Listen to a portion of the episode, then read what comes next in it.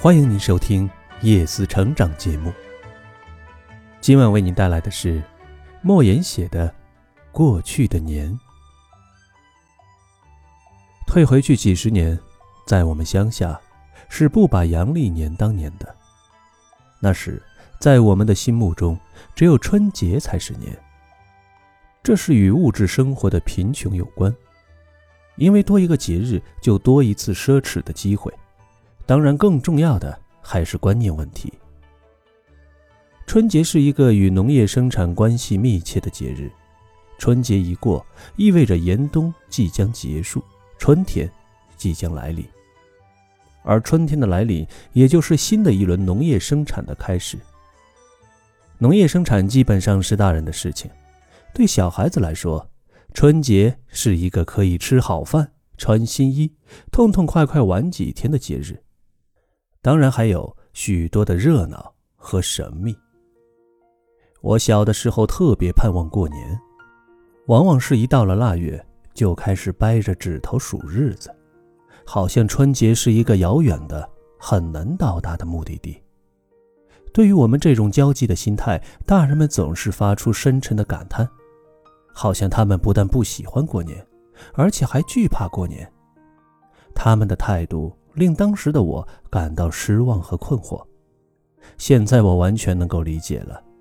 我想，我的长辈们之所以对过年感慨良多，一是因为过年意味着一笔开支，而拮据的生活预算往往是没有这笔开支的；二是飞速流逝的时间对他们构成巨大的压力。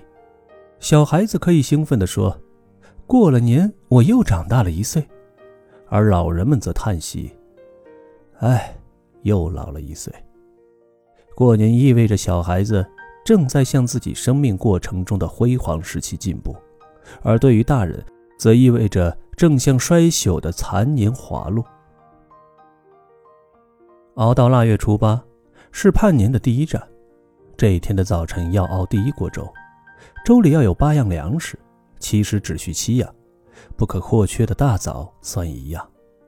据说在解放前的腊月初八凌晨，庙里或者慈善的大户都会在街上支起大锅施粥，叫花子和穷人们都可以免费喝。我曾经十分向往着这种施粥的盛典，想想那些巨大无比的锅，支设在露天里，盛麻袋的米豆倒进去，粘稠的粥在锅里翻滚着，鼓起无数的气泡。浓浓的香气弥漫在凌晨清冷的空气里，一群手捧着大碗的孩子们排着队，焦急地等待着。他们的脸冻得通红，鼻尖上挂着清鼻涕。为了抵抗寒冷，他们不停地蹦跳着，喊叫着。我经常幻想着，我就在等待着领粥的队伍里。虽然饥饿，虽然寒冷，但心中充满了欢乐。后来我在作品中数次描写了我想象中的施粥场面，但写出来的远不如想象中的辉煌。过了腊八再熬半月，就到了辞灶日。我们那里把辞灶日也叫做小年，过得比较认真。早饭和午饭还是平日里的糙饭，晚饭就是一顿饺子。为了等待这顿饺子，我早饭和午饭吃的很少。那时候我的饭量大的实在是惊人，能吃多少个饺子就不说出来吓人了。辞灶是有仪式的，那就是在饺子出锅时，先盛上两碗供在灶台上，然后烧半刀黄表纸，把那张灶马也一起焚烧掉。焚烧完毕，将饺子汤淋在一点纸灰上，然后磕一个头，就算祭灶完毕。这是最简单的。比较富庶的人家，则要买来些关东糖供在灶前，其意大概是让即将上天汇报工作的灶王爷尝点甜头，在上帝面前多说好话。也有人说是用关东糖粘住灶王爷的嘴，这种说法不近情理。你粘住了他的嘴，坏话固然是不能说了，但好话也不能说了，不是？祭完了灶。就把那张从灶马上裁下来的灶马头儿贴在炕头上，所谓灶码头，其实就是一张农历的年历表，一般就是拙劣的木板印刷，印在最廉价的白纸上，最上面印着一个小方脸、生着三绺胡须的人，他的两边是两个圆脸的女人，一猜就知道是他的两个太太。当年我就感觉到灶王爷这个神邸的很多矛盾之处。其一就是他整年累月的趴在锅灶里受着烟熏火燎，肯定是个黑脸的汉子。乡下人说某人脸黑，看你怎么像个灶王爷似的。但是灶码头上的灶王爷脸很白，灶码头上都印着来年几龙治水的字样，一龙治水的年头主涝，多龙治水的年头主旱，人多乱，龙多旱。这句俗语就是从这里来的，其原因与三个和尚没水吃是一样的。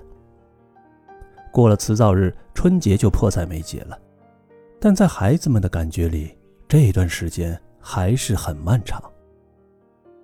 终于熬到了年除夕，这天下午，女人们带着女孩子在家包饺子，男人们带着男孩子去给祖先上坟，而这上坟。其实就是去邀请祖先回家过年。上坟回来，家里的堂屋墙上已经挂起了家堂轴子，轴子上画着一些冠冕堂皇的古人，还有几个像是在我们的忆苦戏里见到过的那些财主家的戴着瓜皮小帽的小崽子模样的孩子，正在那里放着鞭炮。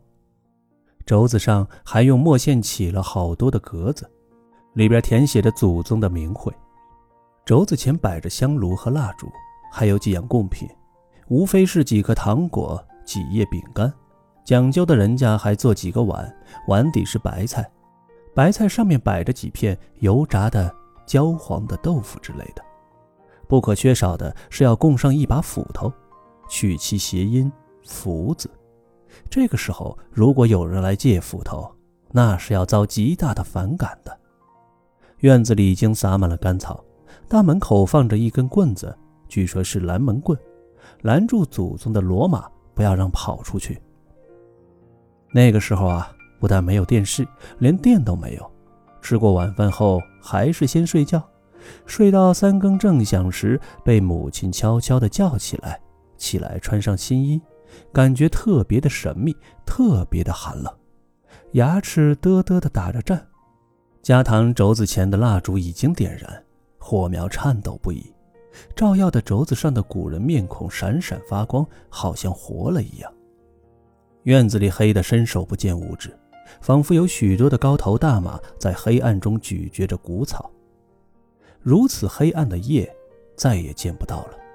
现在的夜都不如过去黑了。这是真正的开始过年了。这个时候绝对不许高声说话，即便是平日里脾气不好的家长，此时也是柔声细语。至于孩子，头天晚上母亲已经反复叮嘱过了，过年时最好不要说话，非得说时也得斟酌词语，千万不能说出不吉利的词，因为过年这一刻关系到一家人来年的运道。做年夜饭。不能拉风箱，呱嗒呱嗒的风箱声会破坏神秘感，因此要烧最好的草，棉花柴或者豆秸。我母亲说，年夜里烧花柴出刀财，烧豆秸出秀才。秀才嘛，是知识分子，有学问的人，但刀才是什么，母亲也解说不清。大概也是个很好的职业，譬如武将什么的，反正不会是屠户或者刽子手，因为草好，灶堂里的火光熊熊，把半个院子都照亮了。锅里的蒸汽从门里汹涌地扑出来，饺子下到锅里去了，白白胖胖的饺子下到锅里去了。每逢此时，我就油然想起了那个并不贴切的谜语。从南来了一群鹅，扑棱扑棱下了河。饺子熟了，父亲端起盘子，盘子上盛着两碗饺子，往大门外走去。男孩子们举着早就绑好了的鞭炮的杆子，紧紧地跟随着。父亲在大门外的空地上放下盘子，点燃了烧纸后，就跪下向四面八方磕头。男孩子把鞭炮点燃，然后高高举起来，在震耳欲聋的鞭炮声中，父亲完成了他的祭祀天地神灵的工作。回到屋子里，母亲、祖母们已经欢声笑语了。神秘的仪式已经结束，接下来就是活人们的庆典了。在吃饺子之前，晚辈们要给长辈磕头，而长辈们早已坐在炕上等待着了。我们在加糖轴子前一边磕头，一边大声地报告着、背磕着：“给爷爷磕头，给奶奶磕头。”给爹磕头，给娘磕头。长辈们在炕上响亮地说着：“不用磕了，上炕吃饺子吧。”晚辈们磕了头，长辈们照例是要给一点磕头钱的，一毛或者两毛，这已经让我们兴奋得想雀跃了。年夜里的饺子是包了钱的，我家原来一直包清朝时候的铜钱。但包了铜钱的饺子有一股浓烈的铜锈气，无法下咽，等于浪费了一个珍贵的饺子。后来就改用硬币了。现在想起来，那硬币也是脏得厉害。但当时我们根本想不到这样奢侈的问题。我们盼望着能从饺子里吃出一个硬币，这是归自己所有的财产啊。至于吃到带钱饺子的吉利，孩子们并不在意。有一些孝顺儿媳，白天包饺子的时候，在饺子皮上做了记号；夜里盛饺子时，就给公公婆婆的碗里盛上带钱的，借以博得老人的欢喜。有一年，我为了吃到带钱的饺子，一口气吃了三碗，钱没吃到，结果把胃撑坏了，差点要了小命。过年的时候，还有一件趣事不能不提啊，那就是装财神和接财神。往往是你一家人刚刚围桌吃饺子时，大门外就响起了响亮的歌唱声：“财神到，财神到，过新年放鞭炮，快回复，快答复，你家年年盖瓦屋，快点拿，快点拿，金子银子往家爬。”听到门外财神的歌声里，母亲就盛上半碗饺子，让男孩送出去。扮财神的都是叫花子。他们提着瓦罐，有的提着竹篮，站在寒风里等待着人们的施舍。